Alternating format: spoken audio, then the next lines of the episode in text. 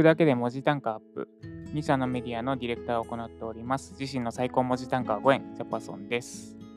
今日のテーマは、在宅ワークでも集中するには〇〇を作れです。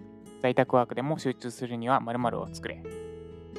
で、本題に入る前に、今日から家族3人で飛騨高山という場所に行ってきます。えっと、初の、なんていうんですかね、ワーケーション的なやつです。20、20何連泊かしていきます。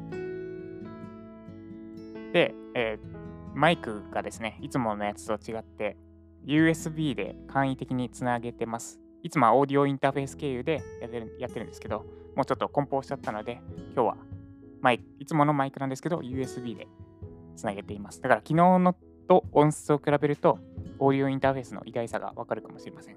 まあ、別に偉大さ知りたい人いないかもしれないですけど、はい、ということで、本題に戻ります。飛騨高山、すごい楽しみです。明日からまた、飛騨高山がどんな感じなのかお伝えしていきます。で、今日の本題ですね。在宅ワークでも集中するには〇〇を作れ。ウェブライターのあなたは、まあ多分、割と在宅ワーク率高いんじゃないかと思います。まあ特に雨降ってとかは関係ないですね。で、在宅ワークって正直集中しづらいですよね。私ももともとフリーランスになってからはずっと在宅ワークに憧れてたんですね。でもなかなか始められなくて、であと結局、またまに家でやれる機会あったんですけど、家だと集中できないなって思ってました。それが1年半前ぐらいですね。で、1年前、コロナ、1年ちょっと前か、にコロナが始まってって言い方でいいのかわかんないですけど、流行って、で、在宅ワークせざるを得なくなって、で、1年間、まあ、ほぼ、皆さん私と同じ状況だと思いますけど、在宅ワークせざるを得なくなって、で1年間ずっと在宅やってきて、それなりに環境を整えて、で、今やですね、家が一番集中できる。だからカフェとか、ワーキングスペースとか行きたくない、むしろ。早く家でやらせてくれって思うほど、環境というか、在宅で集中するコツを得ました。ので、今日はそれをお伝えしていきます。で、答えを言うと、在宅ワークで集中するコツは、聖域を作ることです。もっと言うと、仕事でしか使わない場所を作ることです。で、なんだそんなことかか、そんなことかよって思うかもしれないですけど、意外とこれ、今やってるよって人でも、厳密にはできないと思いますので、最後まで聞いていただければと思います。で、先に注意点からお伝えすると、寝室、ベッドルームですね。えっ、と、カタカナで言うと。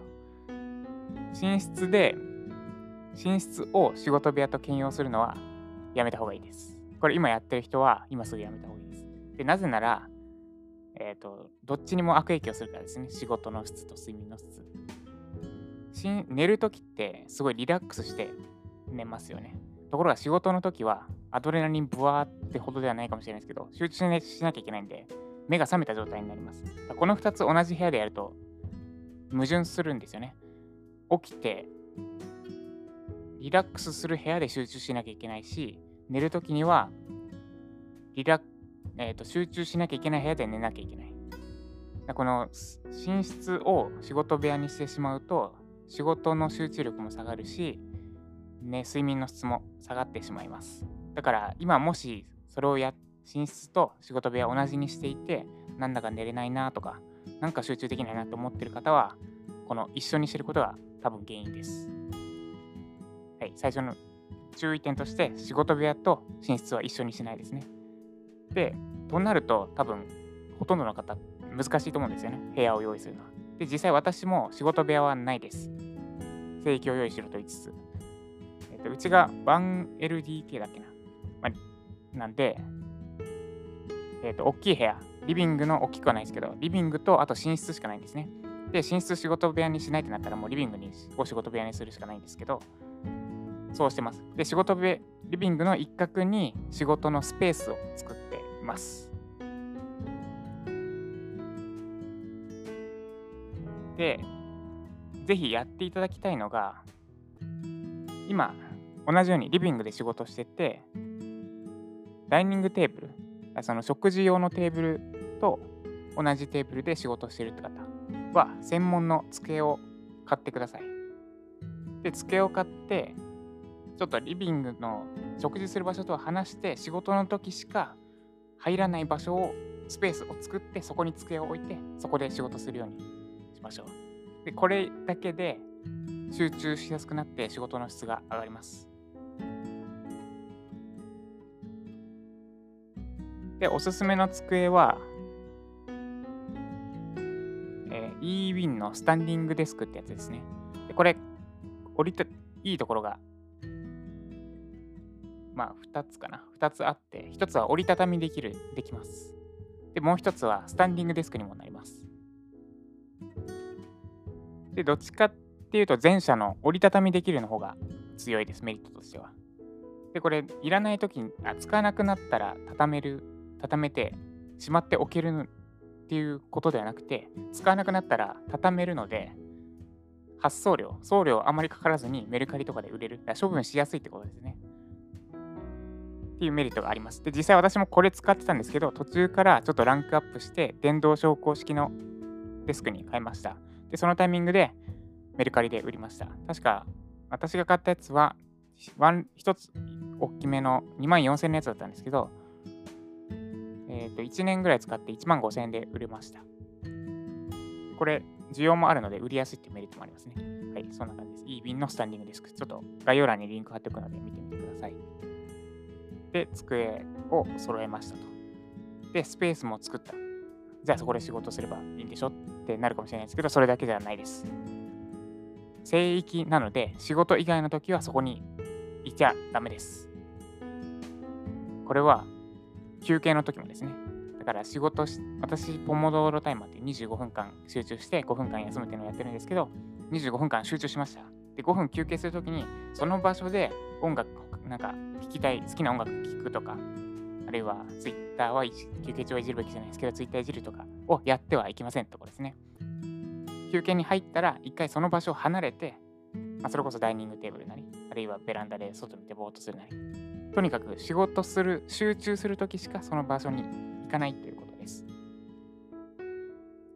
これをやるだけで、その場所に行くだけで集中スイッチが入って、ぐっと集中しやすくしやすくなります。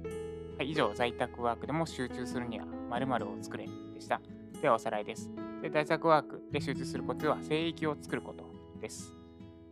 で、やってはいけないのは寝室と仕事場、仕事部屋を同じにすることです。これは睡眠も仕事の質も下げてしまいます。で、本当は仕事部屋1個用意して、部屋があるのが望ましいんですが、なかなかそれは難しいと思います。で、実際私が、私も仕事部屋なくてやってるのが、リビングの一角に仕事用の机を置いて、そこをだそこを完全に仕事用にしてるってことです。で、おすすめの机は eWin のスタンディングデスクです。折りたたみできるので、まあ、しまいやすいというよりは処分しやすい。いらなくなったとしてもメルカリで売れるので、まあ、例えば奥さんだったり、旦那さんにを説得しやすい。これ買っていいみたいなのをの説得材料として使っていただければと思います。いらなくなったら売れるからって。実際メルカリで売れてるので、それを見せるとなお効果的かもしれないですね。